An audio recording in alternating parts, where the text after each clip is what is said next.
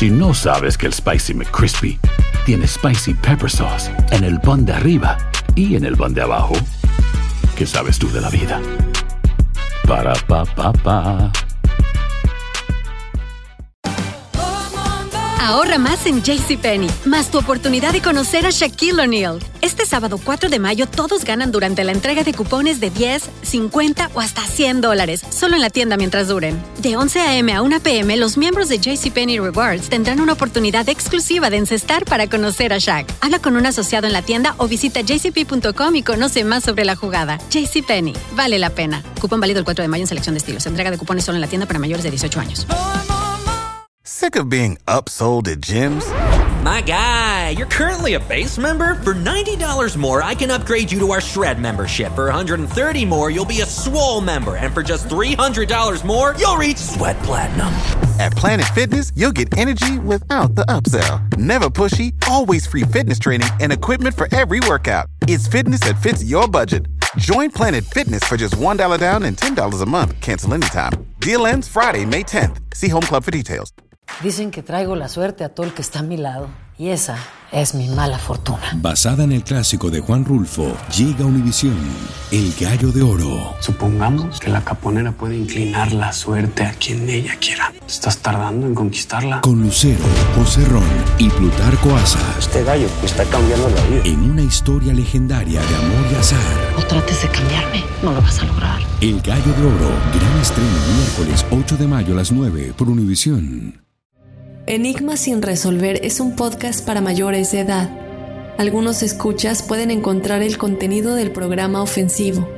Recomendamos la discreción de la escucha, especialmente para menores de edad. Soy enigmático.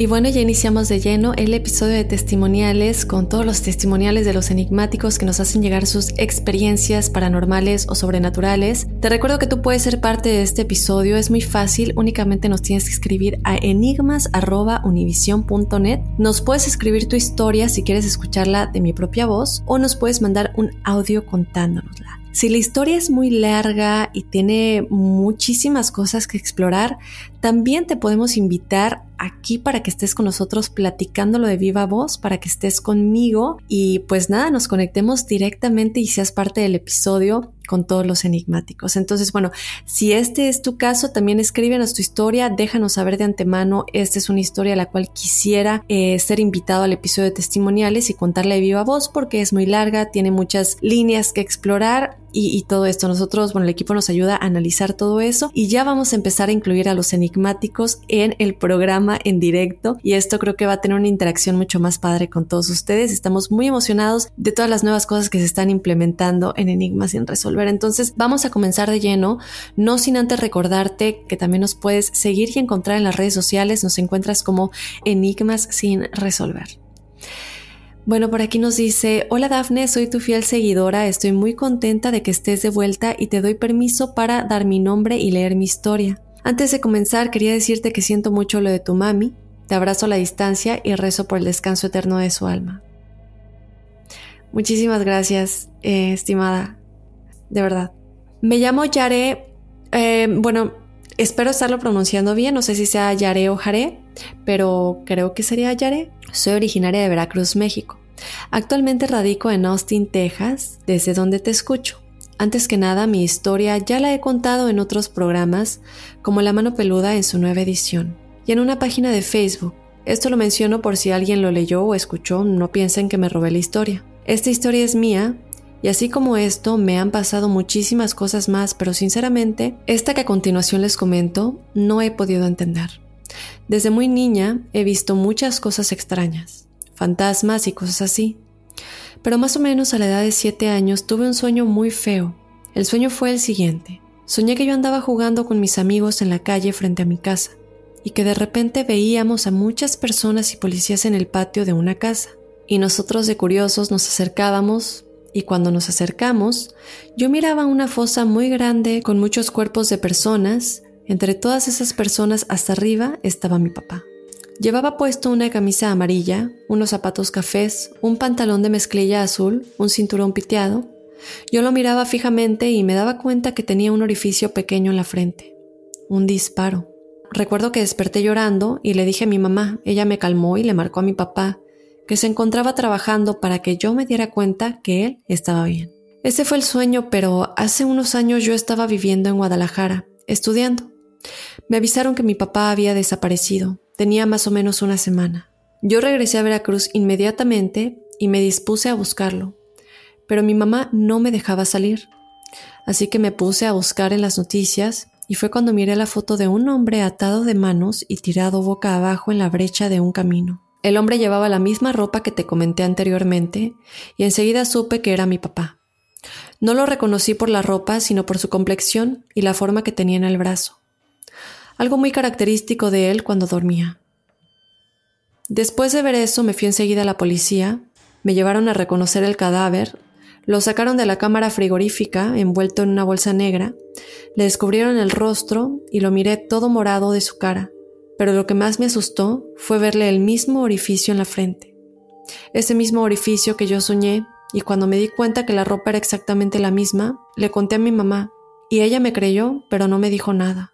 Cuando llegamos con las cenizas de mi papá a casa de mis abuelitos, yo le entregué sus cenizas a una de mis tías, y junto con mi tía, la más pequeña, nos acercamos a la mesa donde se colocarían para que le hicieran rezos, y al momento que mi tía puso la ceniza sobre la mesa, las tres escuchamos claramente el sonido de un chorrito de agua caer, como cuando te sirves en un vaso. Las tres nos miramos y sonreímos porque lo tomamos como una muestra de paz de parte de mi papá, por ya estar en casa.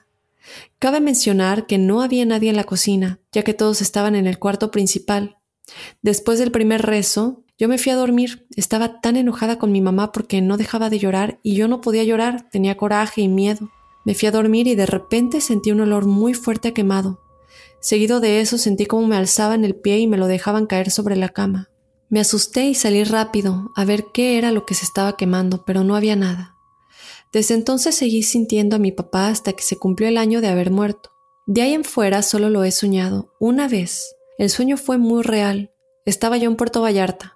Acababa de llegar de la playa y me tomé una sola copa de vodka, y era tan poco que no era posible emborracharme.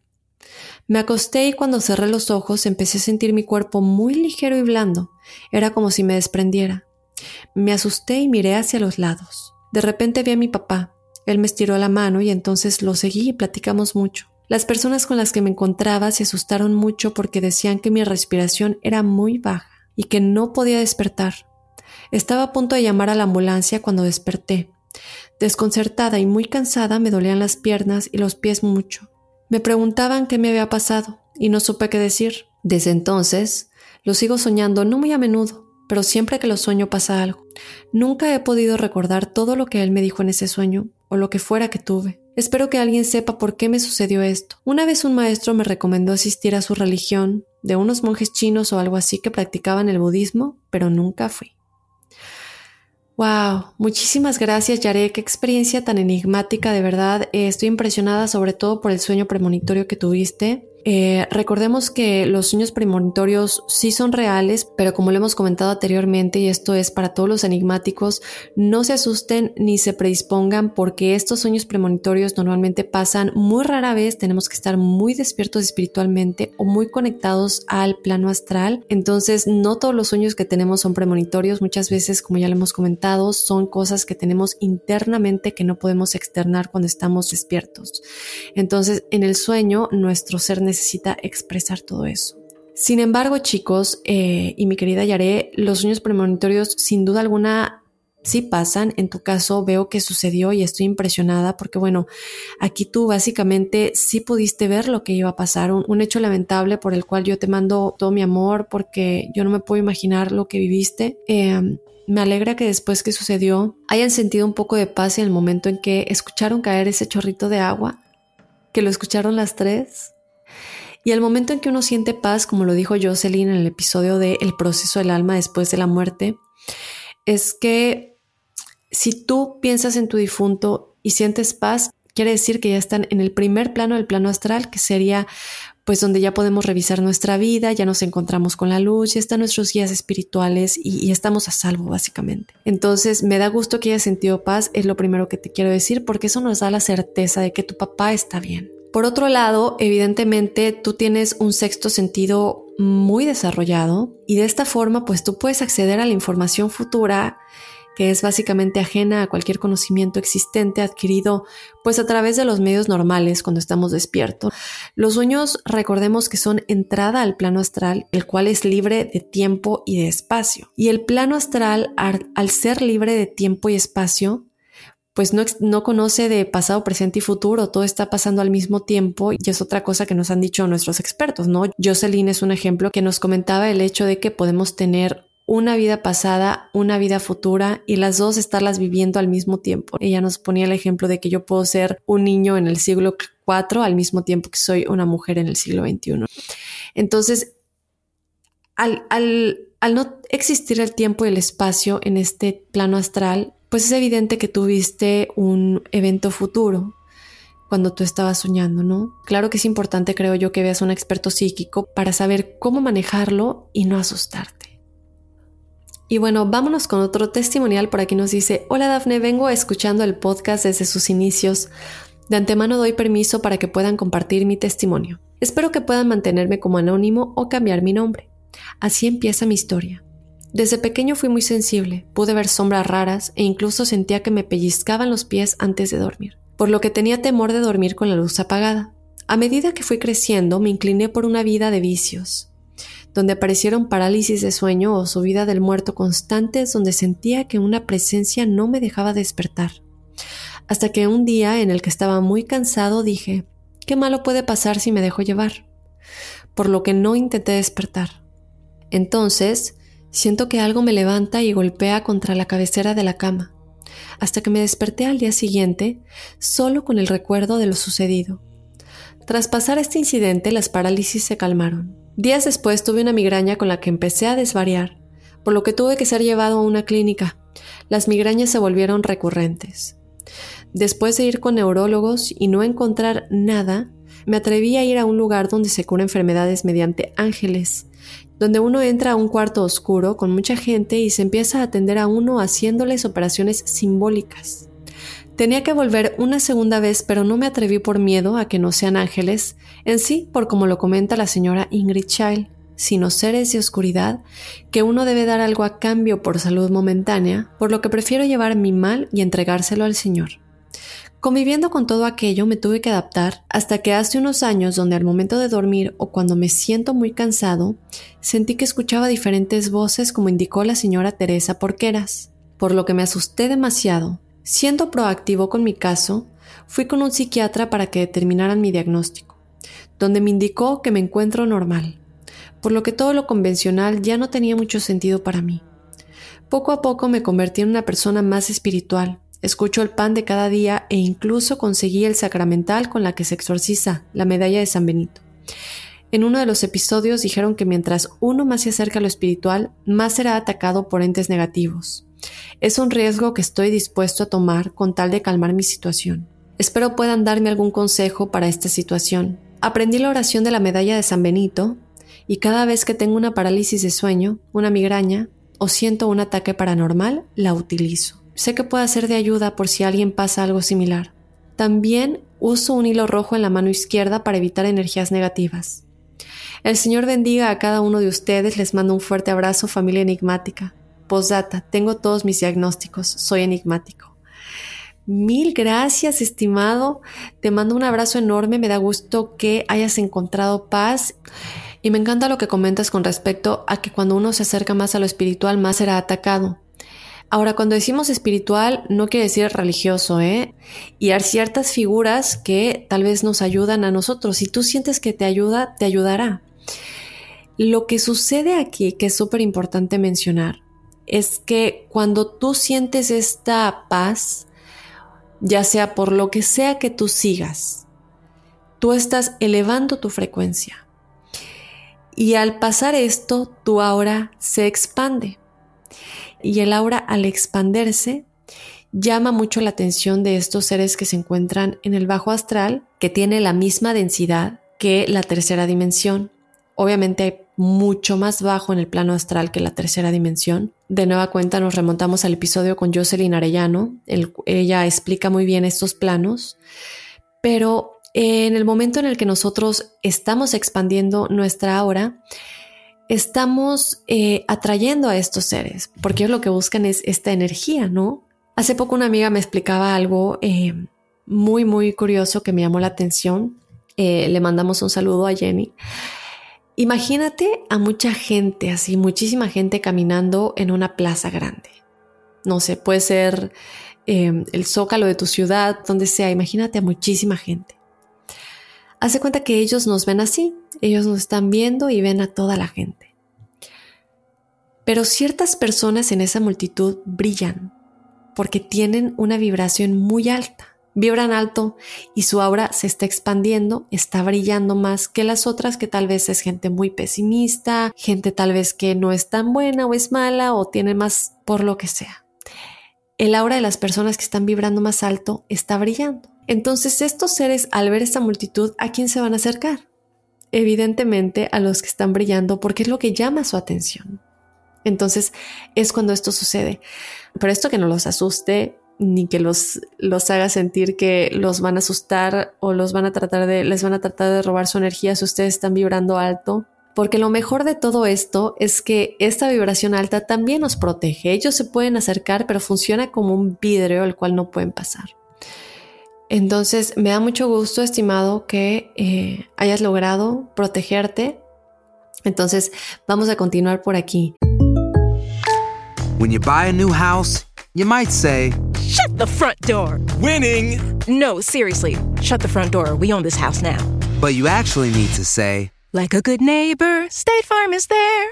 That's right. The local State Farm agent is there to help you choose the coverage you need. Welcome to my crib. no one says that anymore, but I don't care. So just remember, like a good neighbor, State Farm is there. State Farm, Bloomington, Illinois. Boost Mobile tiene una gran oferta para que aproveches tu reembolso de impuestos al máximo y te mantengas conectado. Al cambiarte a Boost, recibe un 50% de descuento en tu primer mes de datos ilimitados. O, con un plan ilimitado de 40 dólares, llévate un Samsung Galaxy A15 5G por $39.99. Obtén los mejores teléfonos en las redes 5G más grandes del país. Con Boost Mobile, cambiarse es fácil. Solo visita boostmobile.com. Boost Mobile, sin miedo al éxito. Para clientes nuevos y solamente en línea, requiere AroPay. 50% de descuento en el primer mes requiere un plan de 25 dólares al mes. Aplican otras restricciones. Visita Boost para detalles. Hay gente a la que le encanta el McCrispy y hay gente que nunca ha probado el McCrispy. Pero todavía no conocemos a nadie que lo haya probado y no le guste. Para pa pa pa. Ahorra más en JCPenney, más tu oportunidad de conocer a Shaquille O'Neal. Este sábado 4 de mayo todos ganan durante la entrega de cupones de 10, 50 o hasta 100 dólares, solo en la tienda mientras duren. De 11 a.m. a 1 p.m., los miembros de JCPenney Rewards tendrán una oportunidad exclusiva de encestar para conocer a Shaq. Habla con un asociado en la tienda o visita jcp.com y conoce más sobre la jugada. JCPenney, vale la pena. Cupón válido el 4 de mayo en selección de estilos. Entrega de cupones solo en la tienda para mayores de 18 años con más testimoniales y nos dice, buen día, doy autorización para dar mis datos, mi nombre es Román Salgado Ramírez y soy enigmático. No soy una persona creyente o espiritual, tampoco soy alguien que crea en casos paranormales, aunque reconozco que son temas muy interesantes y llenos de creatividad. Pero hace mucho tiempo me sucedió algo que hasta el día de hoy no he podido explicar. Debo reconocer que lo último que pensé era que se tratase de un fantasma. Fue algo tan vívido y tan real que pensé que alguien se había metido a robar a mi casa. Todo empezó durante mis primeros años como persona independiente. Apenas había salido de la universidad. Tuve la oportunidad de irme a vivir a otra ciudad. Era una excelente propuesta de trabajo. Me sentí emocionado porque viviría yo solo en un lugar nuevo, cerca de la playa, etc. Mi jornada laboral iniciaba a las 4 de la tarde y terminaba a las 2 de la madrugada. Tal vez a la mayoría les resulte extraño, pero era un trabajo relacionado con turismo y la hotelería, y esos horarios son bastante comunes en este tipo de trabajos. La noche que sucedió todo fue bastante extraña. Desde el principio, cuando terminé mi jornada laboral, aproximadamente a las 2 de la mañana, recuerdo perfectamente caminar por un pasillo rumbo a la salida del hotel donde trabajaba. Esa noche me sentía raro, como si alguien me viniera siguiendo o me estuviera observando. Incluso me detuve pensando que tal vez detrás mío venía un compañero de trabajo queriéndome hacer una broma. Esperé un poco, pero ya nadie pasó después. Ya no había nadie trabajando, el hotel ya se sentía demasiado tranquilo y en silencio, pues era muy tarde. Al llegar a un punto del hotel me encontré con una puerta grande de vidrio esmerilado. El vidrio esmerilado tiene el efecto de hacer el cristal traslúcido, permite entrar la luz y ver a través, pero no deja ver nítidamente las imágenes. Y vi claramente una persona detrás del vidrio como si estuviera esperándome para abrir la puerta. Caminé a la puerta y justo dos o tres metros antes de llegar a la puerta, la persona dio un paso para atrás y su silueta se veía aún más borrosa, alejada un poco más del vidrio. Yo me confundí y me quedé parado. La persona también se quedó inmóvil. Yo pensé que tal vez la persona del otro lado se había confundido y estaba esperando que yo le abriera la puerta, pero al dar yo un par de pasos adelante, la silueta se echó para atrás rápidamente y cuando abrí la puerta no vi a nadie. Yo al ser una persona completamente escéptica y bastante lógica, me dio risa al considerarlo algo completamente ilógico, algo que no podía ser. Miré a los lados, pero no había nadie. Al salir del hotel me sentí extraño. Seguía con esa sensación de sentirme observado, un tanto paranoico.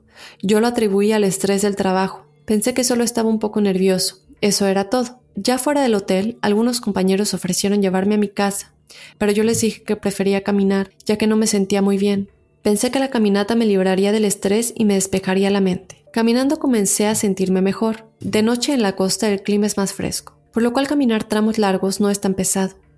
En las zonas hoteleras hay tramos bastante poblados y otros aún que tienen banquetas y calles están despoblados y poco iluminados, ya que son terrenos que aún esperan ser comprados. Yo crucé una zona residencial y entré por un pedazo en uno de esos terrenos. Algunas partes tienen vegetación alta y otras partes tenían vallas de seguridad, pero la luz no es muy clara en esos puntos. En ese punto, al ir caminando, vi a una persona entre la maleza, cerca del camino, pero un poco más adentro. Aunque era de noche y había poca luz, logré distinguirlo bien. Pensé que era un velador o un indigente, pero al irme acercando más a ese punto noté que mientras más me acercaba no podía distinguirle ropas o rostro. Es decir, se veía como una silueta de color cenizo. Mi curiosidad fue tal que me detuve frente a él. Lo tenía a una distancia de tres metros, tal vez un poco más. Era mucho más alto que yo, yo mido 1,84. Tenía los brazos un poco más largos de lo que yo considero normal, pero no mucho. Tenía la espalda ancha. Me tallé los ojos para ver, tenía la sensación de que no podía enfocarlo bien con mis ojos. Podía verlo, pero estaba como desenfocado. Era un efecto extraño porque todo lo que estaba a su alrededor, plantas, arbustos, ramas, las veía claramente. Pero por más que quería esforzarme, no podía distinguirle a esa persona dedos, manos, ropa, rostro, solo era una silueta. Estaba ahí parado sin hacer nada. Yo pensaba, esto no puede ser real. Y también repetía, es imposible, ya que no creo en esas cosas y nunca había visto nada parecido.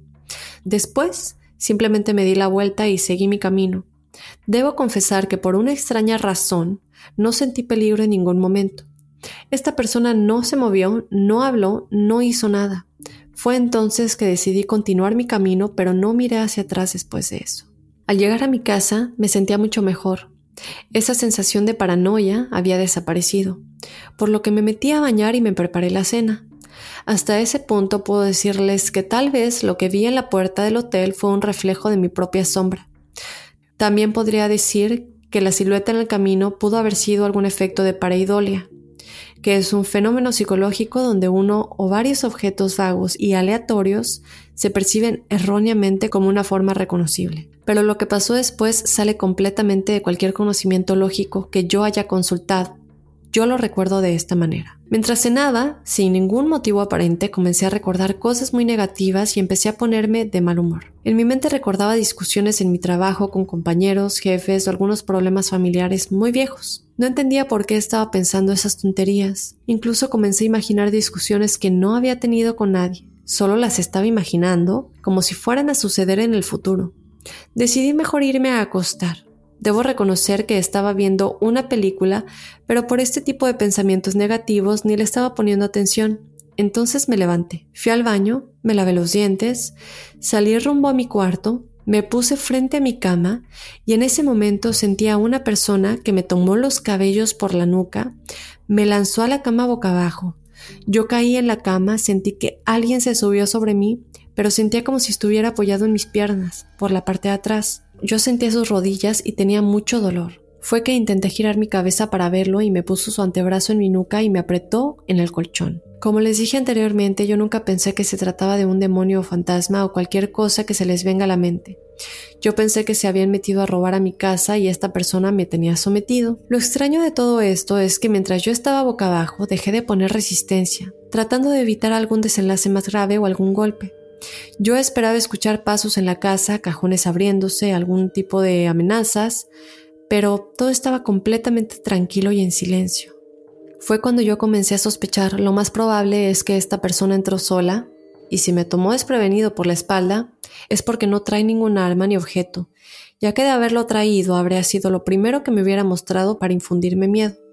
Fue entonces que me envalentoné y comencé a forcejear con esta persona, para tratar de liberarme, pero no podía. Sentía que la persona tenía mucha fuerza. Yo logré pasar mis brazos debajo de mi pecho y traté de empujarme para arriba, pero no lo lograba. Y esta persona lo que hacía era que con su antebrazo en mi nuca me restregaba en el colchón. Yo notaba que cuando trataba de girar mi cabeza para tratar de verlo, era cuando sentía sus movimientos más fuertes y agresivos. Yo me desperté y entonces fue que le dije, ¿qué quieres?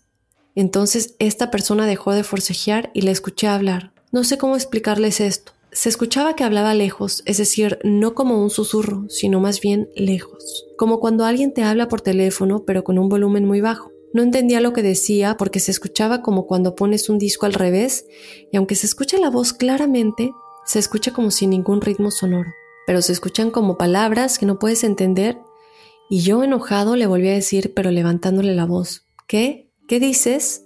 Te estoy diciendo que no entiendo, habla más fuerte. Sentí que se me acercó al oído, incluso sentí todo su peso en mi espalda como si estuviera recargado en mí. Hasta se escucharon los resortes del colchón rechinar. Entonces en mi oído seguía hablándome, pero no entendía nada. En ratos escuchaba una voz, luego como si fuera una conversación entre dos personas, pero seguía escuchándoles, como si fuera un cassette reproducido al revés. No tenía coherencia, no distinguí ninguna palabra en español, pero sentía un aliento muy caliente en mi oído, como si fuera un oso o un animal grande, pero sin ningún olor. No sé cómo podría describir esta sensación. Yo le dije de nuevo que no entendía y volví a empujarme hacia arriba y sentí que lo levanté y le escuché caer al piso. Enseguida me di la vuelta, me levanté con los puños cerrados, esperando una pelea o algo así, pero no vi a nadie en el piso. Corrí a la puerta de la casa pensando que era un ladrón y había entrado por ahí, pero estaba cerrada con llave. Corrí al patio, pero esa puerta también estaba cerrada con seguro. Me dio un poco de miedo porque pensé que el ratero o la persona seguía en la casa. Abrí los roperos, revisé el baño, debajo de mi cama. Mis ventanas tienen barrotes, por lo que aún abiertas nadie puede caber por ahí. Viendo la casa vacía, hasta cometí la tontería de revisar el refrigerador pensando que ahí se pudo haber metido, pero no había nadie en la casa. Entonces fue que me quedé en shock por varios minutos. Sin saber qué pensar o sentir, solo recuerdo haberme sentado en la cama por un buen rato, Después de eso no recuerdo nada, solo despertar al día siguiente acostado en mi cama. Saludos a todos en el programa, muchas felicidades, qué bueno que ya regresaron al aire. Increíble tu historia. lo primero que quiero mencionar aquí que me llama muchísimo la atención es que tú pensaste que era un ladrón. Y esto nos puede decir que tal vez sí era un ladrón, pero no un ladrón que siga vivo, a lo mejor es alguien, un espíritu que obviamente sigue en esta densidad de la tercera dimensión y que en vida se dedicaba tal vez a robar casas, a mordazar personas, a mordazar, a lastimar, porque la manera en la que te agarró se ve que es una técnica que él ya sabe cómo manejarla. Entonces, evidentemente podría esta ser una, una señal de que es una persona que bueno, un espíritu en este caso, evidentemente, que eh, de alguna manera se dedicaba tal vez al crimen en su vida, estando en vida, y pues se quedan en esta energía, ¿no? Y bien lo han comentado los expertos que nos dicen muchas veces que una de las razones principales por las que los espíritus no pueden cruzar es porque siguen muy aferrados a cualquier cosa que haya pasado en esta vida, ya sea el tipo de vida que llevaban, lo que les gustaba hacer, las cosas materiales que tenían, las relaciones que tenían. Entonces es muy posible que ese espíritu tenga todavía esa necesidad de seguir haciendo estas cosas, ¿no? Recordemos que este tipo de personas tienen un tipo de adrenalina muy fuerte cuando cometen estas cosas y a lo mejor él sigue teniendo esa necesidad de seguir haciendo eso y es por eso que, bueno, primero no puede cruzar para seguir limpiando su karma en las vidas que le toquen y tampoco puede... Eh, dejar de hacerlo, aunque ya no sea una persona físicamente, ya no puede dejar de hacerlo en espíritu, ¿no? Esta por un lado, ¿no? Me encanta que nos dejes muy claro que eres muy escéptico y que primero le buscaste todas y cada una de las explicaciones lógicas para ti, pero pues que ninguna de estas sucedió. Importante mencionar que eh, yo no veo aquí que se haya repetido varias veces. Esto es bueno, si sientes que se repite, pues sí, yo creo que ya hay que buscar que alguien ayude a limpiar las energías de la casa o alguien que se dedique a limpiar energías, un angelólogo o tal vez un medium que hable con él lo ayude a cruzar lo que sea que pueda ayudar para que este espíritu te deje de molestar. Si se puede hacer que cruce mucho mejor y si no, pues que se vaya, ¿no? Como nos han dicho igual decirle, vete, no pertenece aquí, no me voy a bajar a tu energía, pero simplemente aquí no eres bienvenido, te deseo lo mejor, mandarle amor, mandarle luz y pedirle que se vaya. Entonces, protégete con las cosas que tengan energía positiva, ya sea objetos, pensamientos, meditaciones y todo este tipo de cosas. Pues muchísimas gracias por habernos compartido tu experiencia y muchísimas gracias a todos los enigmáticos que sintonizaron los testimoniales de esta semana. Les recuerdo que tú puedes ser parte de este episodio de testimoniales, solamente nos tienes que escribir a enigmas.univision.net tu experiencia y como les comentaba al principio, ahorita queremos comenzar a implementar la conexión más directa con ustedes. Si tu historia es muy larga, tiene muchos lados que explorar, te quisiéramos también tener en el episodio de testimoniales en directo. Si te animas, si no te animas, yo entiendo que a muchos no les gusta estar al aire y prefieren que pues uno lo lea, pero también nos puedes mandar un audio. Si nos quieres mandar un audio, entonces nos puedes mandar un audio con tu experiencia que no sea más largo de cinco minutos. Si ustedes también prefieren que simplemente yo lo siga leyendo de propia voz, también déjenoslo saber. Pero si son historias muy largas que sí vale la pena que tengamos a los enigmáticos en el episodio en directo, contándonos de viva voz y que les podamos preguntar directamente qué más sucedió. Esto sería súper interesante, padrísimo y algo que hemos platicado eh, con el equipo y queremos comenzar a implementarlo. Entonces, eh, ahí les dejamos la invitación. Recordarles que nos pueden seguir en las redes sociales, nos encuentran en Instagram y en Facebook como Enigmas sin resolver. Y bueno, este fue el episodio de testimoniales correspondiente al episodio de La quiromancia, los secretos en nuestras manos. Yo soy Dafne Wegebe, nos escuchamos la próxima semana. Soy enigmático.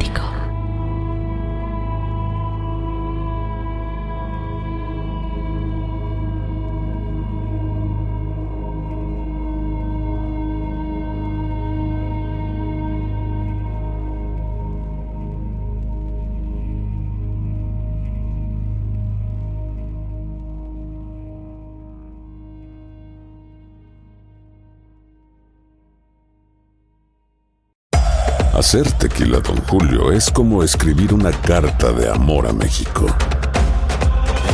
Beber tequila, don Julio, es como declarar ese amor al mundo entero. Don Julio es el tequila de lujo original, hecho con la misma pasión que recorre las raíces de nuestro país. Porque si no es por amor, ¿para qué? Consume responsablemente. Don Julio Tequila, 40% alcohol por volumen, 2020. Importado por Diageo Americas, New York, New York.